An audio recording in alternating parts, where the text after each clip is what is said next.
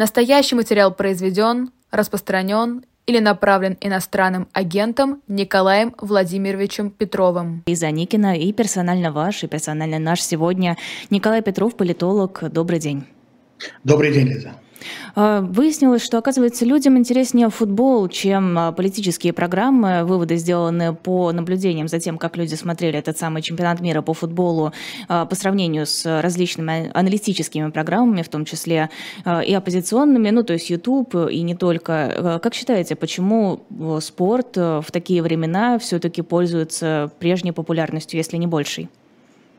Я думаю, есть совершенно естественная реакция людей, которые устали и очень устали от э, тревожащих их новостей и рады любой возможности переключиться. Да? И мы видим, что э, пропагандистские каналы российского телевидения, которые раньше э, выдавали свою продукцию и сняли с эфира разного рода развлекательные э, программы, э, эти развлекательные программы в какой-то момент вернулись, потому что человек так устроен психологически, что он не может бесконечно в течение теперь уже 300 дней войны, которая идет в Украине, видеть все эти ужасы. И если есть возможность от этого отключиться, то э, этой возможностью многие люди, естественно, пользуются.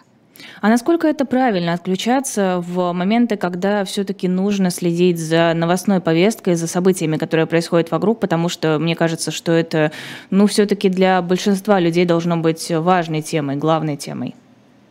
Я думаю, что это действительно является главной темой для э, очень многих людей, но э, философия, что от меня, от нас ничего не зависит, она как раз и предполагает э, стремление к тому, чтобы отключиться, потому что если ты все время сфокусирован на очень э, тяжелых, жестких новостях, на этой картинке, и при этом ничего не делаешь и считаешь, что ты ничего делать не можешь, то, естественно, как э, и употреблять алкоголь, чтобы отключиться, так и смотреть то, что как бы дает, пусть и временно, э, такой иллюзорный эффект э, нормального мира, а не пребывания в войне. А какие это может иметь дальнейшие последствия для гражданского общества, если, конечно, можно говорить о том, что в России гражданское общество есть?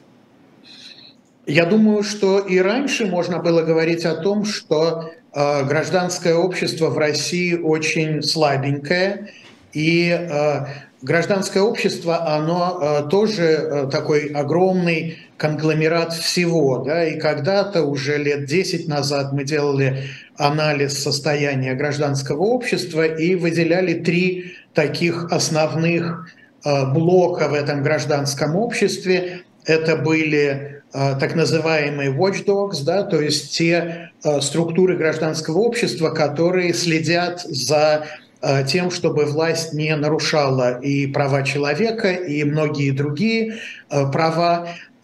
Есть большое количество, было большое количество структур гражданского общества, которые помогали власти, и было относительно небольшое, но бурно тогда развивавшееся блок организаций гражданского общества, которые никак не смотрели на власть, ни как критики, ни как помощники, а просто делали что-то для граждан, для общества, для тех ячеек общества локальных, где они существовали. И вот сегодня мы видим, что власть э, целенаправленно ликвидировала первый вот этот блок, то есть критиков власти сегодня в стране Э, практически нет.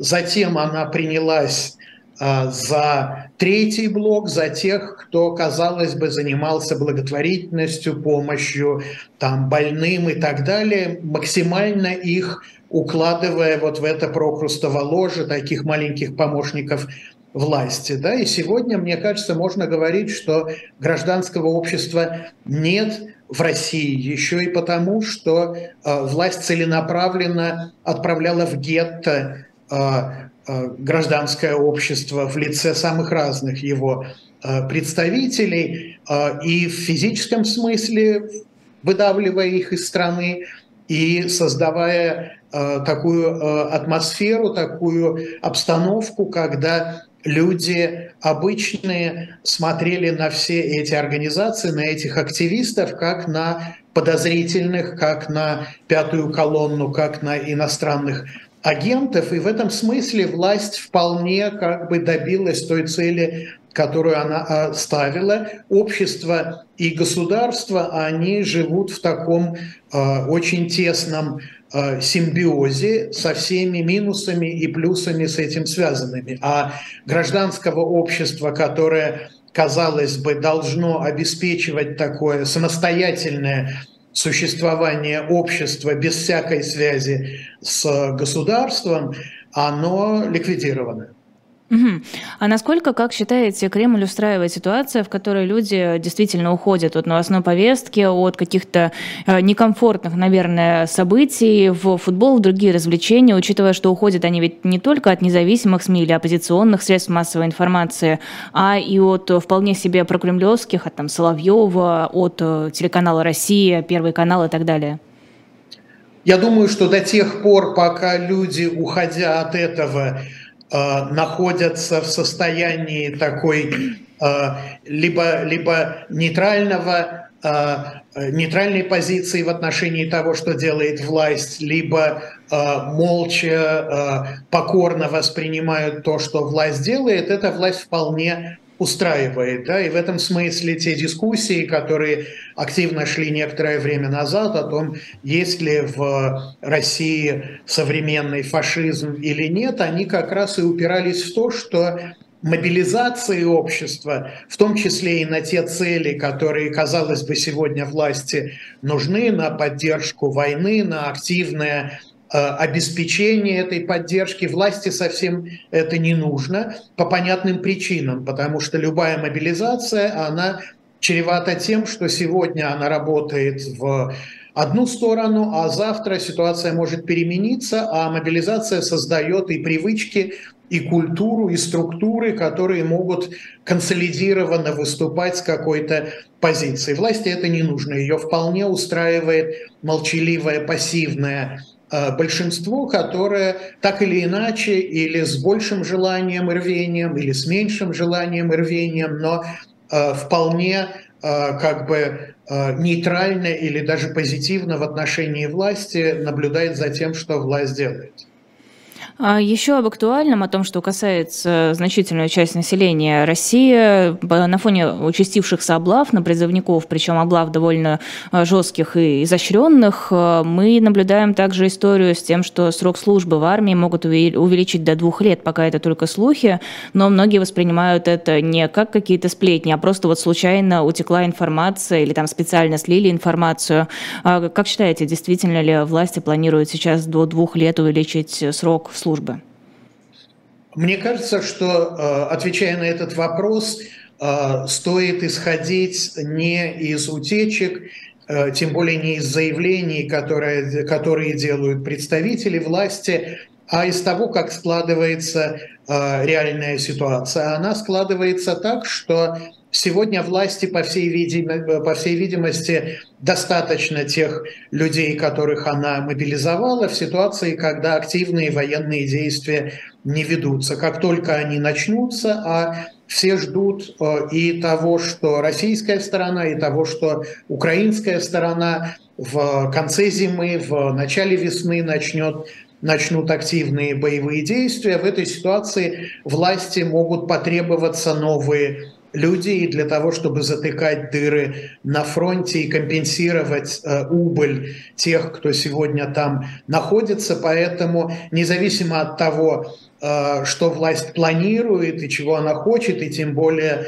от того, что она декларирует сегодня, и э, продление срока службы, и новый раунд мобилизации, они вполне возможны. И мне кажется, надо понять, что Россия вовлечена сегодня в очень масштабную войну. Поэтому говорить о том, что есть какие-то правила и нормы, которые существовали в мирное время и которые будут действовать и дальше, или о том, что власть как-то особенно заботливо относится к тем, кто отслужил или к кому-либо еще, абсолютно не приходится. Если это понадобится, а все идет к тому, что это понадобится, конечно, власть э, будет заниматься привлечением на фронт новых людей всеми способами. Думаете, готов Кремль пойти на еще одну волну мобилизации?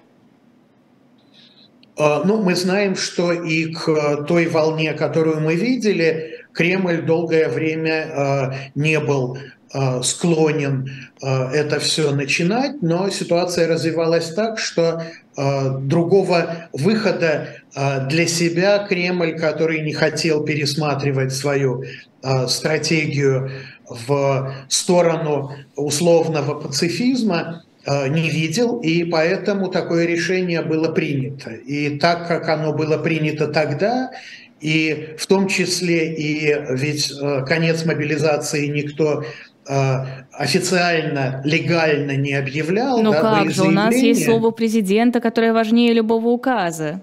Это правда, но э, это президент, он хозяин своего слова. Сегодня он его дал, завтра он э, его изменит и даст э, какое-то другое слово. В этом смысле Клишес, мне кажется, абсолютно правильно описал отсутствие каких-то внешних законных законодательных рамок, которые определяют поведение Кремля. А именно из этого следует, что в любой момент, если ситуация повернется так, что Кремль сочтет это для себя э, полезным, он может пересмотреть свою позицию и э, начать или публично объявляя, или даже не объявляя об этом новую волну мобилизации. А разве не вызовет это каких-то протестов, беспорядков? Потому что одно дело, когда вот сказали, есть 300 тысяч, больше мы никого трогать не будем, с этим, наверное, как-то смогли смириться. А если будут забирать снова и снова, наверное, люди все-таки будут недовольны? Может быть, даже осмелятся это высказать вслух? Вот э, насчет первого, что люди будут недовольны, может быть, так оно и случится.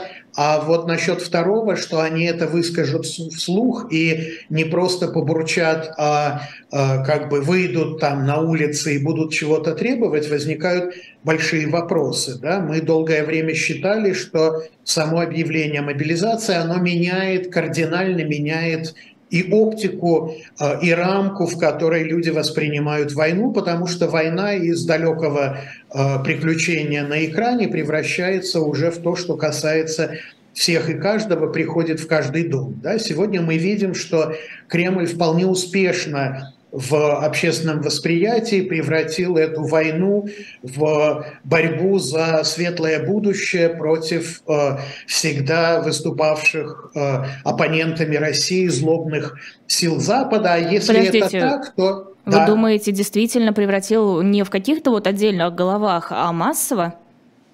Думаю, что да. Думаю, что восприятие войны как Э, войны не с Украиной, которая заведомо намного в военном плане слабее России, а как борьбы с Западом. Э, люди это воспринимают. И начало войны воспринимают не как э, агрессию, не как нападение на мирную страну, а как упреждающий удар. Ну, не знаю.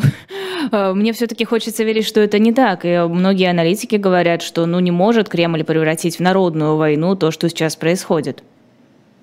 Мне кажется, это немножко другая плоскость. Возможно, в народную войну сейчас э, эта война не превращается, хотя э, чем больше жертв, причем жертв не таких, которые э, выглядят как результат ошибок и непродуманных действий самого Кремля, а которые выглядят как э, жертвы, принесенные на алтарь Отечества против злобных сил Запада, вот это может постепенно менять отношение к войне. Да, расчеты, если у кого-то были Кремля на то, что э, объявление о вхождении четырех аннексированных регионов Украины в Россию совершенно Э, не означают, что россияне склонны теперь к военным действиям на территории Запорожской, Херсонской областей и народных этих э, э, псевдонародных республик относиться как к нападению на Россию. Этого не произошло. но сами по себе жертвы, и если эти жертвы будут восприниматься э, не как результат преступных действий Кремля и ошибок военачальников, они, конечно, могут постепенно менять отношение к войне. Угу. Ну хорошо, мы с вами отвлеклись от э, того, о чем мы изначально говорили, о потенциальном протесте. Я думаю, что трудно сегодня, глядя на состояние э, российского общества и на отношение к войне российских граждан, э, рассчитывать на какой-то серьезный организованный протест, тем более, что никакой инфраструктуры для организации этого протеста сегодня уже э, не существует. И в этом смысле, да, конечно, можно в будущем представить себе такое развитие ситуации, когда этот протест э, возникнет. Но сегодня, мне кажется, э, российское общество э, абсолютно к этому не готово.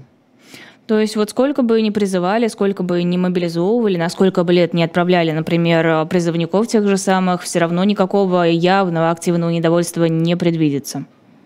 А, дело в том, что недовольство может принимать разные формы, да, и когда мы говорим о протесте, мы говорим не просто о накопившемся недовольстве, а о том, что это недовольство выливается на улице и принимает формы активного противостояния с властью. Чтобы это произошло, нужна, во-первых, какая-то консолидация недовольных, а это вряд ли возможно сегодня, когда ни одна из политических сил не выступает в, и не может выступать в роли такой вот э, организующей силы в случае Э, возникновения этого недовольства, и э, нужно либо какое-то э,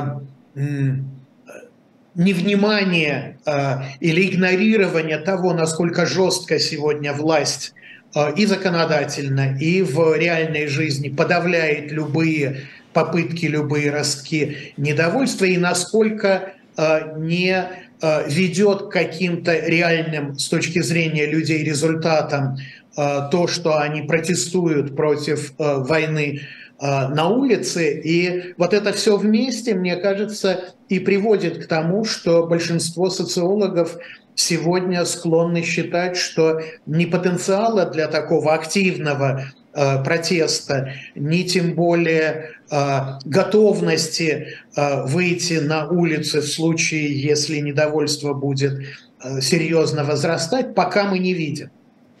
А, но, тем не менее, социологи фиксируют, что все больше людей хотят, чтобы как можно скорее завершилась так называемая спецоперация. Все больше людей об этом а, отвечают прямо ну, на поставленные вопросы, понятное дело. А, это какой-то хороший знак или, тем не менее, они просто молча этого будут хотеть?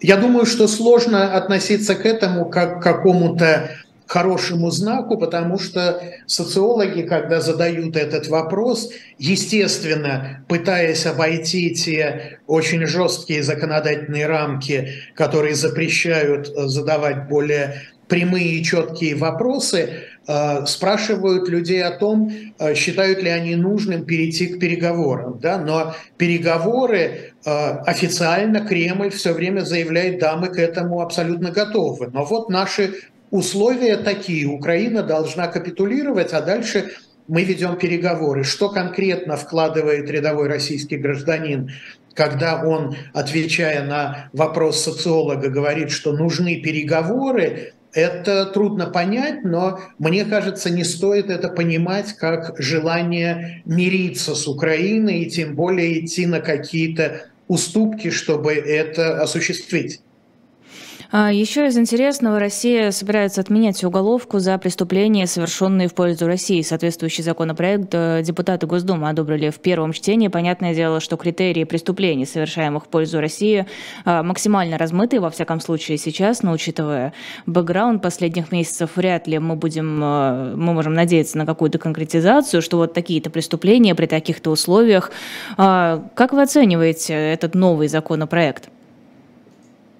Я думаю, что вся законотворческая деятельность, она сегодня не стоит большого внимания, и потому что мы видим, что вопреки и существующим законам, и Конституции России, если это политически целесообразно, осуществляются самые разнообразные действия, и Пригожин вербует людей, находящихся в колониях, идти воевать в военных структурах в ЧВК, и это делается фактически публично, и против этого никто не возражает, поэтому мы понимаем, что в любой момент власть, будь то Кремль или кто-либо еще, может как угодно, в том числе и вопреки существующему законодательству, себя вести в отношении тех людей, тех преступлений, которые она считает сделаны э,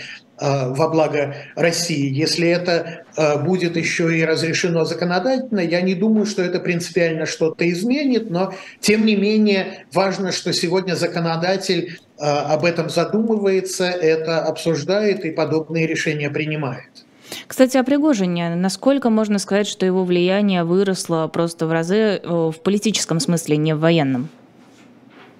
Я думаю, что сегодня э, правильнее было бы говорить о э, его публичности э, скорее, чем о его влиянии. Да? Пока непонятно и скорее даже понятно, что он выступает не как самостоятельная сила в политическом отношении, а он выступает скорее как фронтмен или как представитель, как индикатор того, что определенные силы имеют сегодня существенное влияние. Поэтому, мне кажется, он сам по себе очень важен, а, но не столько с точки зрения военного баланса и не, столько, э, не столько с точки зрения политического баланса, сколько как индикатор того, что Россия сегодня превратилась фактически с присоединением народных республик в такую бандитскую страну, где э, мало что отличается от того, что наблюдалось э, 8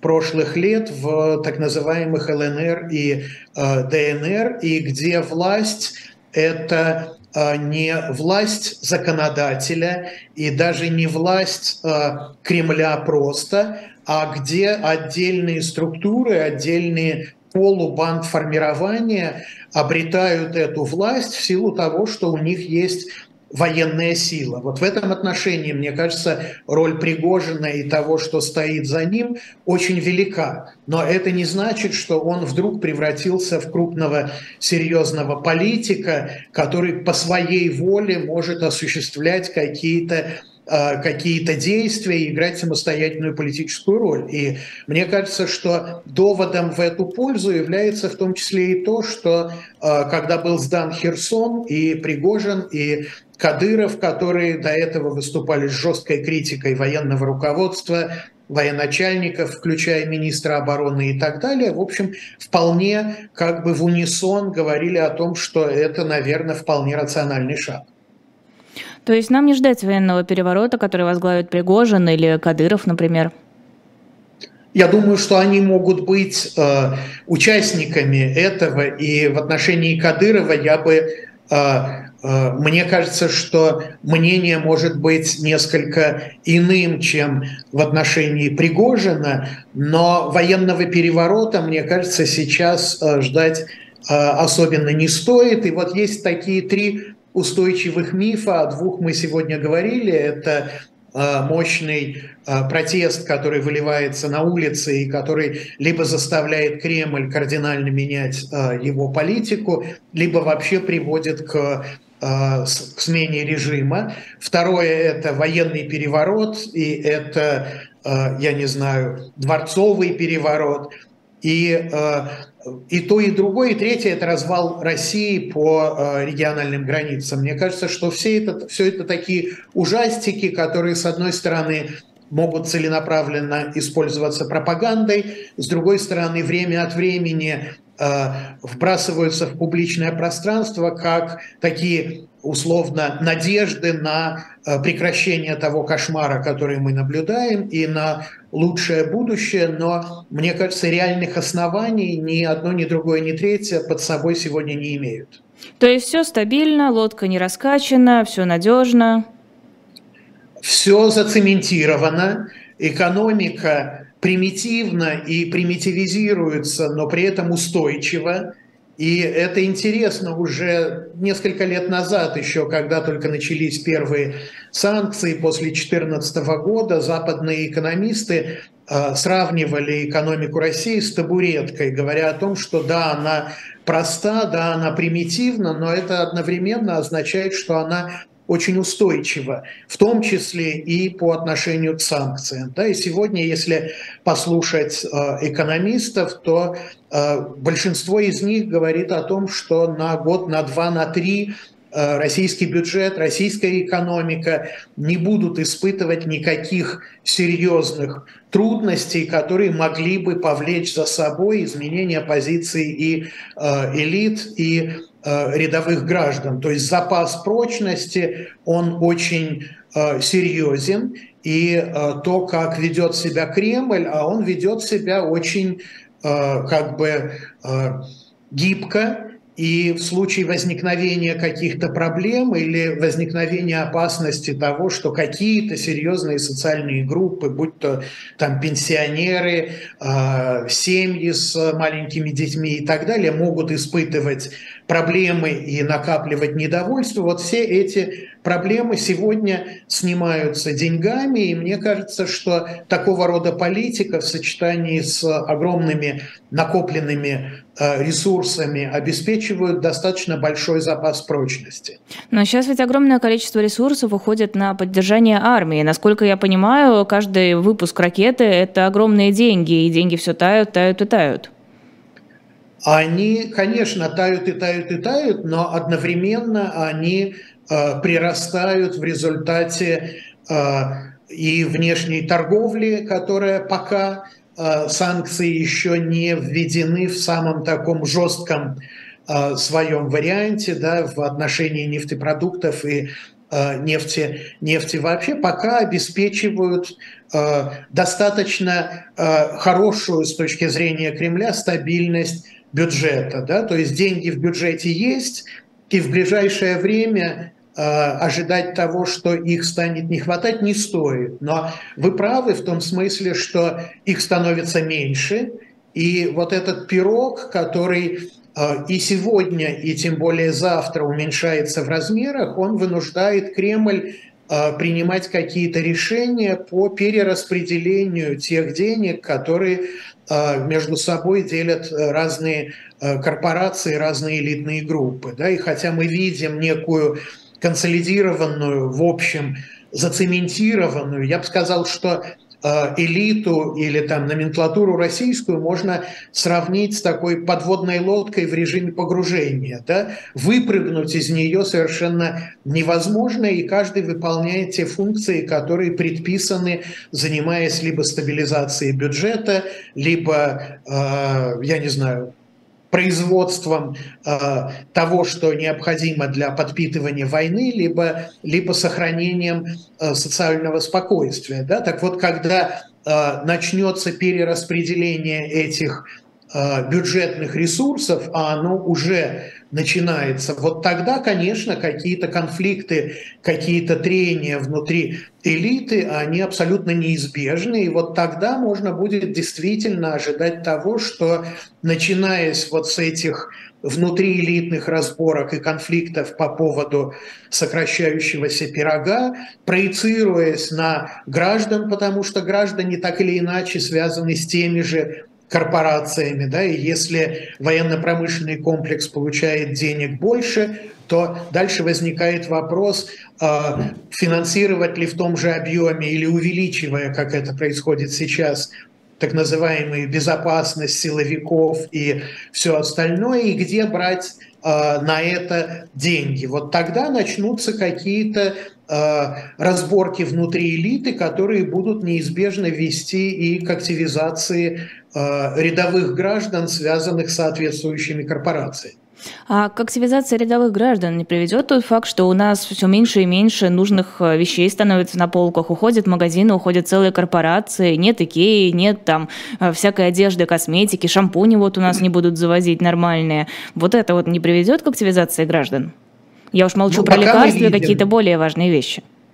А, я давно не в Москве, поэтому я ориентируюсь только на впечатления своих знакомых, друзей и так далее, которые говорят о том, что жизнь в сегодняшней Москве мало чем отличается, если отличается от того, что было год и два года назад. Да? То есть даже на уровне Москвы, где граждане избалованы вот этим потреблением западных и брендовых каких-то товаров и услуг, э, изменения не очень заметны. А что уж говорить о жизни за пределами там, столиц и э, городов-миллионников, не говоря уже о том, что здесь ведь важно не только то, что граждане теряют сегодня, но и то, Э, чего они боятся потерять завтра. Да? То есть э, любой экономист скажет, что э, поведение гражданина в этой ситуации, оно связано с, со сравнением тех издержек, которые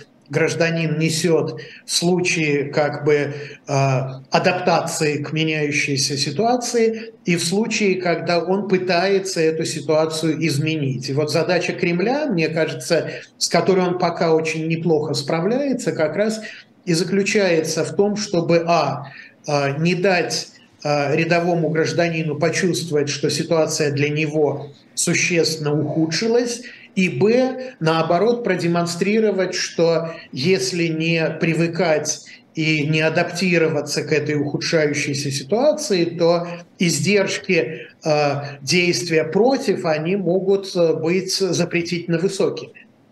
А вот давайте опрос сейчас проведем среди наших слушателей в чате Ютуба. Чувствуете ли вы, что ситуация ухудшилась? Я имею в виду в бытовом плане. Вот насколько вы ощущаете, что вам чего-то не хватает, что вы что-то не можете купить, что-то не можете найти?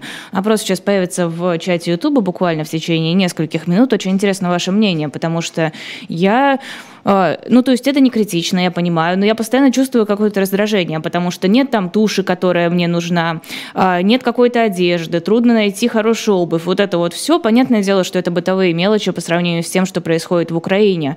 Но это все равно какое-то фоновое чувство, что вот что-то не так, что привычный мир, он вокруг меня э, разрушается, разрушается и разрушается. Это все-таки некомфортное состояние, не только для меня, я думаю.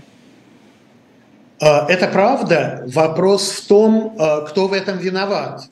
И до той поры, пока гражданин, сталкиваясь даже с этим ухудшением, считает, а, что это вина напавшего на нас Запада, до этой поры власти, в общем, особо не о чем беспокоиться, да, потому что если наши граждане считают, что они не могут оказывать никакого влияние на свою собственную власть, то тем более они не могут оказывать влияние на западных лидеров и западные правительства. И в этом смысле а, для них выбор совершенно естественен. Надо искать способы замены того, что исчезает, надо адаптироваться к этой ситуации, э, надо смотреть на других и видеть, что где-то ситуация может быть хуже, да, и отсюда э, важная часть э, пропаганды, связанная с тем, чтобы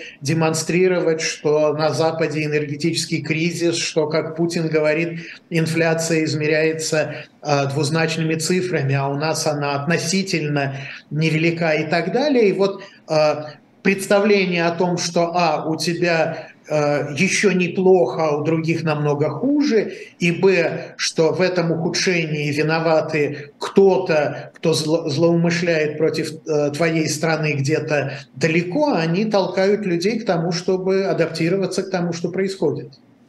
А, если позволите, небольшой перерыв на рекламу я сделаю. На сайте shop.diletant.media можно найти замечательную книжку Натальи Басовской. Называется она «Главные тираны и злодеи истории». Это сборник а, различных рассказов о тиранах и э, злодеях, поджигателей городов, основатели средневековых орденов, тщеславные актеры, беспощадные конкистадоры, лицемерные революционеры. Это главные герои этой книги. Некоторые из них действительно прожили жизнь полную коварства и жестокости, а другие оказались оклеветаны молвой живой. Заходите на shop.diletant.media, можно выбрать эту книгу, можно выбрать другие, другую, другие книги, их там, к счастью, много, в том числе и красивые подарочные издания, порадовать себя, порадовать близких, тем более, что Новый год на носу, а вы таким образом нас поддержите. Если не хотите ничего покупать, вы можете нам перевести какую-то сумму, которая вам будет комфортна по QR-коду, который есть в углу видео, или по ссылке, которая есть под видео в описании. Вы таким образом позволяете нам и дальше работать, и дальше вещать вот опять же из нормальной студии с нормальным освещением.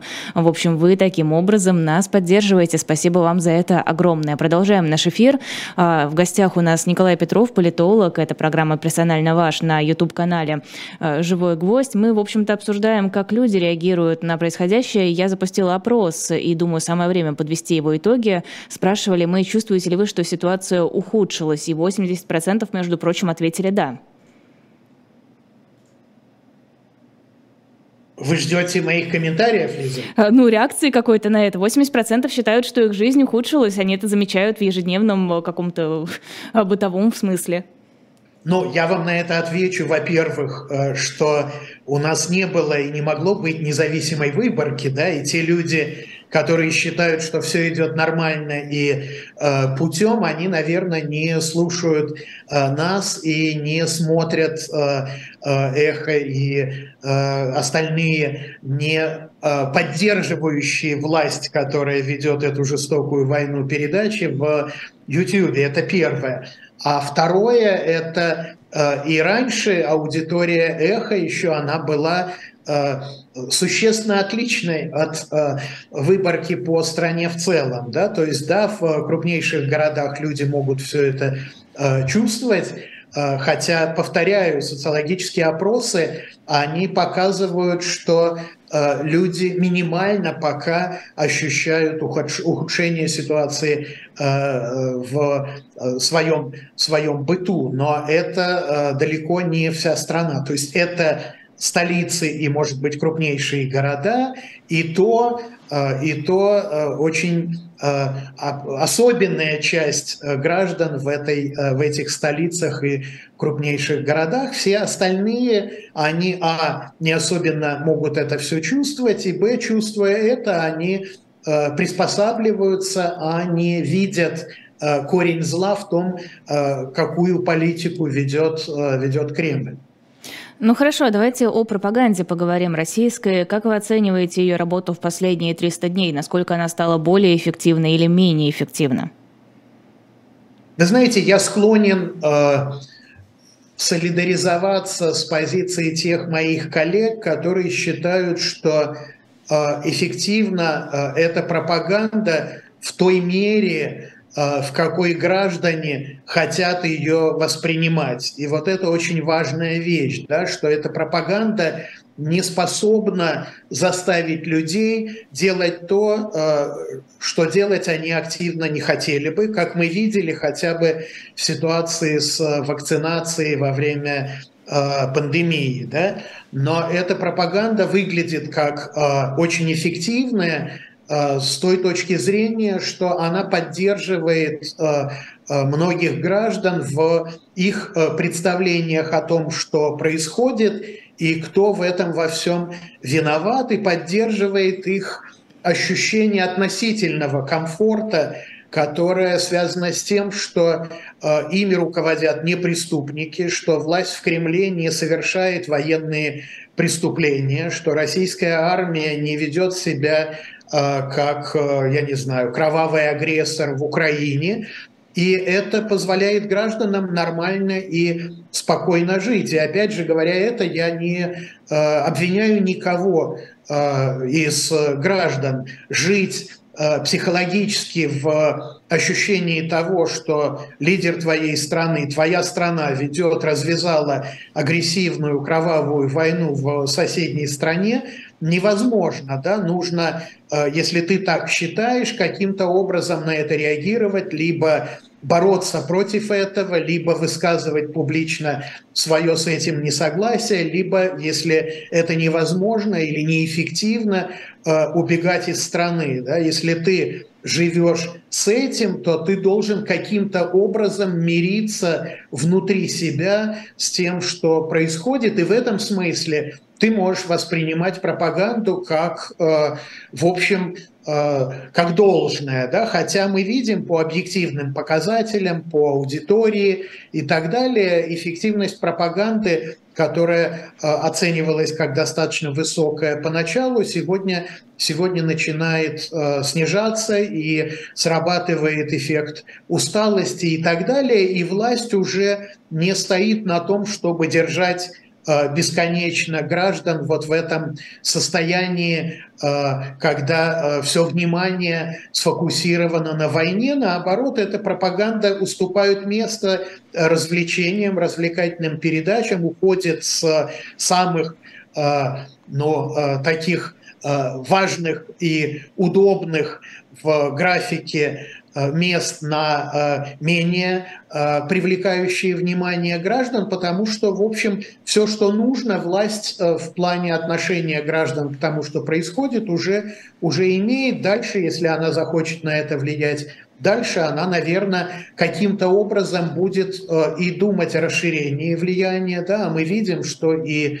с телеграм-каналами происходит, и с так называемыми военкорами, да, когда из альтернативного такого источника, в том числе и довольно критического иногда в отношении власти, они становятся уже востребованной властью, частью периферийной, может быть, частью э, государственной пропаганды. То есть в этом смысле, я думаю, власть не случайно тратит гигантские усилия, огромные средства на эту пропаганду, и как люди приспосабливаются, может быть, каким-то дополнительным неудобствам и сложностям в быту, так и власть тщательно следит за тем, чтобы если та пропаганда, которая была эффективна раньше и перестает так действовать, э, каким-то образом дополнялась другими способами и давала возможность э, контролировать общественные настроения.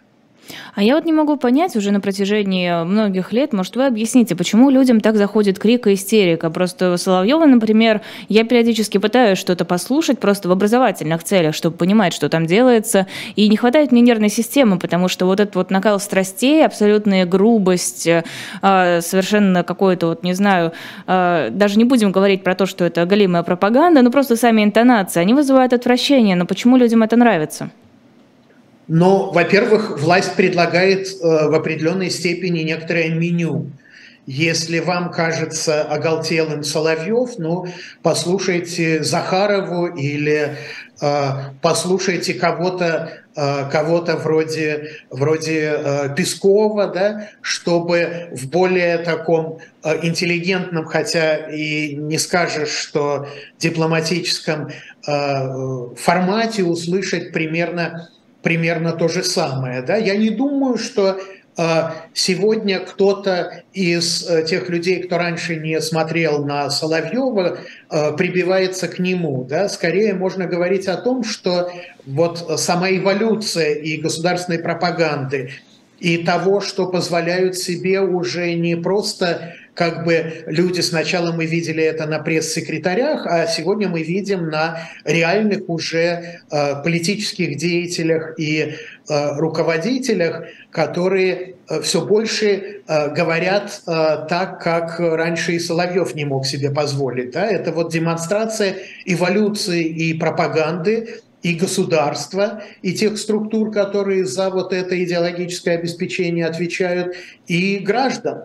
И это, наверное, то, на что вы обратили внимание, оно неизбежно, потому что так уж устроена пропаганда, так устроены политические репрессии, что к тому уровню, который был достаточен вчера и позавчера, люди уже привыкли, а для того, чтобы их держать в тонусе, для того, чтобы их привлекать или устрашать, нужно все время усиливать дозу, усиливать воздействие. И в этом смысле ничего принципиально отличного там от подсаживания на наркотики я здесь не вижу. А, кстати, а почему Соловьев, на ваш взгляд, отказался от э, дебатов со Стрелковым? Не знаю и не буду даже строить предположения. Мне кажется, что это такой очень э, мало, малознач, малозначимый факт в политическом развитии нашей страны. Ну, это так, лирическое отступление было. Более значительные факты. Владимир Путин впервые за три года прилетел в Минск, поговорил с Лукашенко. Вроде как, согласно официальным заявлениям, они договорились о фиксированной цене на российский газ и продолжении совместных военных учений, обсудили финал чемпионата мира по футболу, опять же. А, в общем-то, главные темы. Путин говорит, что не будет э, рассматриваться вопрос, и, в принципе, не рассматривается о том, чтобы поглотить Беларусь, сделать ее частью России. И вроде как Беларусь все еще отказывается от того, чтобы вместе с Россией участвовать в так называемой спецоперации. А, что из этого, на ваш взгляд, более правдоподобно, а что менее?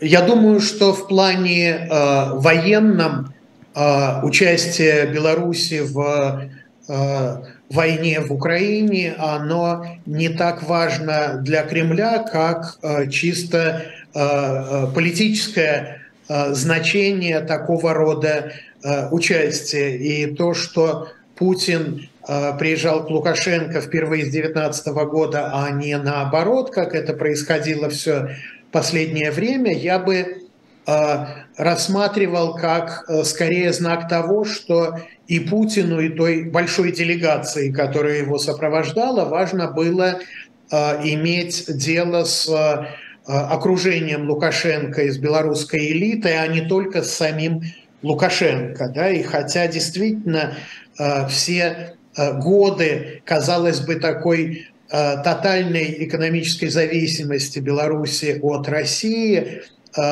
Минску удается воздерживаться от демонстрации э, полной э, политической, такой, я бы сказал, необратимой политической поддержки России в виде признания там самопровозглашенных э, государств или солидаризации с Россией такой уже на официальном дипломатическом уровне, так или иначе Э, Кремль пытается э, Беларусь додавить, и э, я бы рассматривал вот эти недавние переговоры не в том плане, в каком мы видим официальные о них новости, а в том плане, что это было уже как бы, это были терки не один на один, и не Путина с той командой, которую отобрал и пригласил Э, Лукашенко в Москву, а э, гораздо более такие серьезные разговоры о будущем э, Беларуси и о взаимодействии Беларуси с Россией, тем более, что мы знаем о недавней смерти министра иностранных дел и замене его, которого Э, Макея э, считали ну, таким переговорщиком между Минском и э, Западом. И в этом смысле, мне кажется, вчерашнее взаимодействие отобранных представителей российской государственной элиты и белорусской элиты, оно, безусловно, а, имела целью не обсуждение чемпионата мира по футболу и а, каких, а, каких бы то ни было проектов, не связанных с, войном, с войной в будущем, а торг на тему о том, что Беларусь может получить от России в обмен на более плотную, более четко декларированную и не просто декларированную, но и связанную с прямым участием Беларуси в войне. А как долго у Лукашенко будет получаться отбрыкиваться от Путина? Я думаю, что этот вопрос можно было поставить и 10 лет назад, и тогда ответ на него тоже был бы такой, что это невозможно очень долго, да, после э, так называемых э, выборов президентских в Беларуси, когда Лукашенко удалось подавить Э, протесты и э, недовольство и объявить себя э, президентом на новый срок, казалось бы, сожжены все мосты, которые позволяли Беларуси маневрировать между Западом и Россией. Китай в этом смысле не э, способен никак и, и не желает особенно заменить Россию в качестве спонсора Беларуси, но тем не менее э, батька держится, и мне кажется, это такой гениальный э, пример политика, который умудряется, не имея на то никаких экономических ресурсов, экономической ренты, тем не менее а, играть с Москвой в свою пользу, а не в пользу Москвы. Но Казалось бы, понятно, что это не может продолжаться бесконечно, но я воздержусь от прогнозов, потому что ошибся бы, давая их 10 лет назад, и вполне возможно, что э, ошибусь и сегодня. А, мир меняется, Лукашенко стабилен. А, хочу цитату Лукашенко зачитать, по-моему, она довольно занятная. «Мы вдвоем соагрессоры, самые вредные и токсичные люди на этой планете. У нас только один спор, кто больше. Владимир Владимирович говорит, что я. Я уже начинаю думать, что он. Но приняли решение, что вместе одинаково. Вот и все. А если кто-то думает нас сегодня разорвать, вбить клин, не получится». Почему Лукашенко позиционирует вот это вот, то, что они агрессоры, соагрессоры вместе, как нечто хорошее, как повод для гордости? Ну, мне кажется, здесь э, позиционирование не столько себя э, иронически как э, соагрессора, сколько того, что он на равных играет с Путиным и в отсутствии, в отсутствии тех ресурсов, которые еще недавно у Лукашенко были, да, можно э, сделать очередной реверанс в пользу Запада и что-то получить взамен, э, единственной базой э, политической стабильности для Лукашенко является демонстрация э, отношений чуть ли не вась-вась с Путиным. И в этом смысле, мне кажется, и надо рассматривать его степ. Угу. То есть вот я такой, как бы не то чтобы по правую руку, а прям рядышком на троне.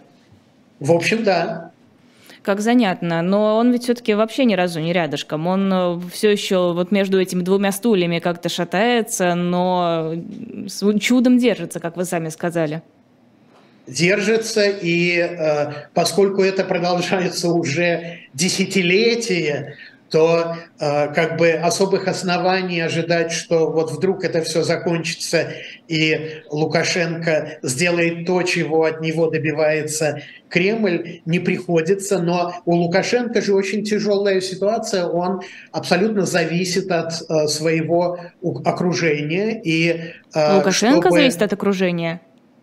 Но если, если у него нет э, народной поддержки, как того, э, на что все время указывает Путин, если э, он э, как бы не э, обладает популярностью в глазах рядовых белорусов, то единственное, что его держит, это его силовики, его окружение. А вот здесь возникает вопрос, насколько Кремль может э, играть в его окружении. Да? И можно соглашаться или нет с тем, что силовая часть окружения Лукашенко, это не только военные, но и в первую очередь службы безопасности э, КГБ Беларуси, они э, генетически и органически связаны со своими коллегами в России. В этом смысле Кремль обладает определенным и серьезным на них э, влиянием и служит э, какой-то моделью, э,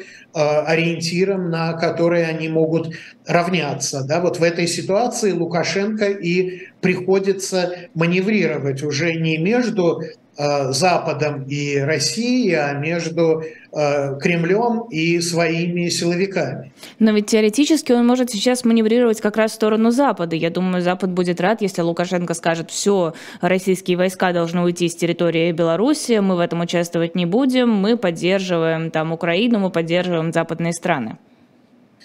Возможно, это и так. Э, возможно и то, что спекуляции относительно абсолютно неожиданной смерти ключевого э, чиновника рядом с Лукашенко, который как раз и отвечал за маневры в отношении Запада, это смерть естественная, но вполне возможно, что это и некий сигнал, за которым и последовали те переговоры, э, с которых мы начали обсуждение российско-белорусских отношений. Угу. А, еще из новостей полиция объявила в розыск Марата Гельмана, и ну, в розыск-то у нас объявляют в последнее время часто разных хороших и известных людей. Вот что занятно, это тот факт, что а, указали в особых приметах имеет гражданство Израиля. С каких пор у нас гражданство является особой приметой, тем более гражданство Израиля, это в принципе уже попахивает чем-то нехорошим.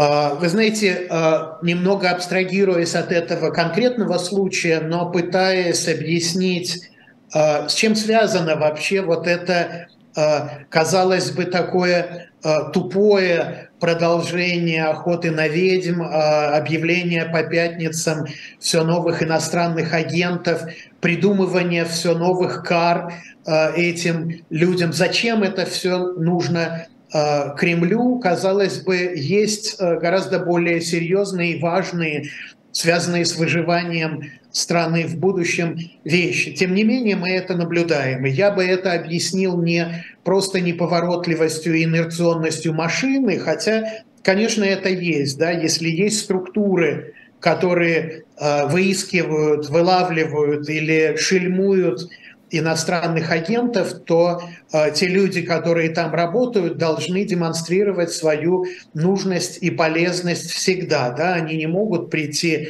в Кремль и сказать, мы все выловили всех иностранных агентов, выдавили всех, и теперь нам, в общем, нечем заниматься, дайте нам какое-нибудь другое поручение. Да? Они себе придумывают, как, как это раскручивать дальше. Но мне кажется, что это все надо рассматривать в том числе и в той плоскости, э, которую мы уже начинали обсуждать, а именно э, геттеизации и отсечения от российского общества основного, гражданской его части и части, не обязательно связанной с политическими какими-то демаршами и с жесткой критикой власти, а независимой от э, э, Кремля и независимой от государства. Да, если мы посмотрим на то, что творится в театральной сфере, в художественной сфере, да, мы тоже увидим то, что власть, она шаг за шагом все время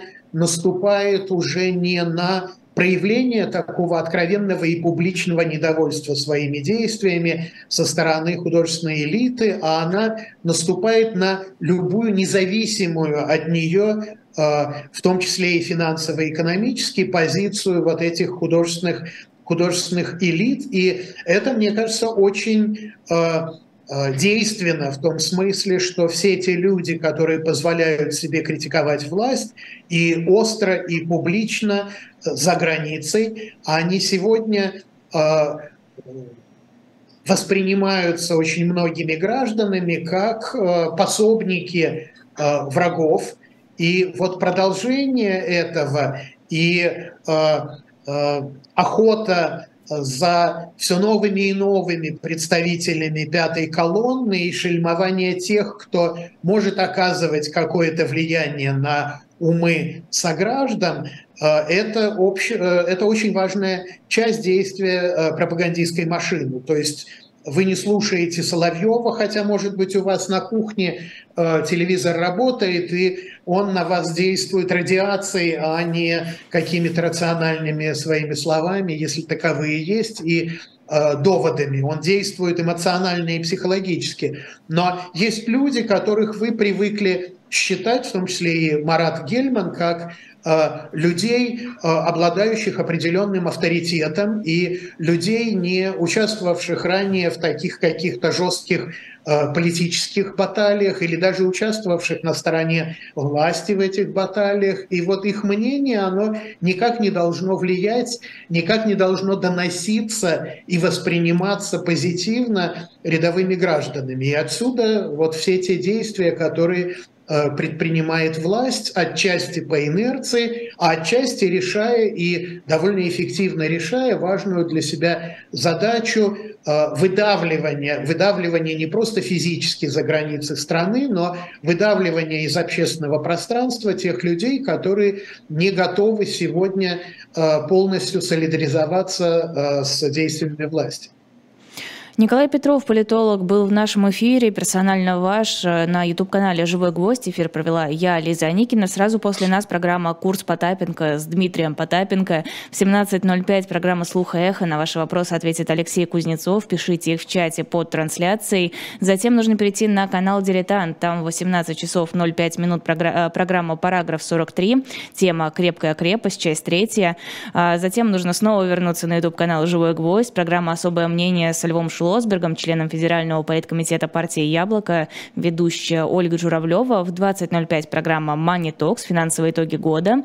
И в 21.00 то, что вы ждете, конечно, с нетерпением. Программа «Статус» с Екатериной Шульман и Максимом Курниковым. Подписывайтесь на «Живой гвоздь» для того, чтобы не пропускать трансляции. На наш телеграм-канал тоже, конечно же, подписывайтесь. Там мы выкладываем анонсы эфиров и сами эфиры. Всего доброго, хорошего вам дня, никуда не уходите.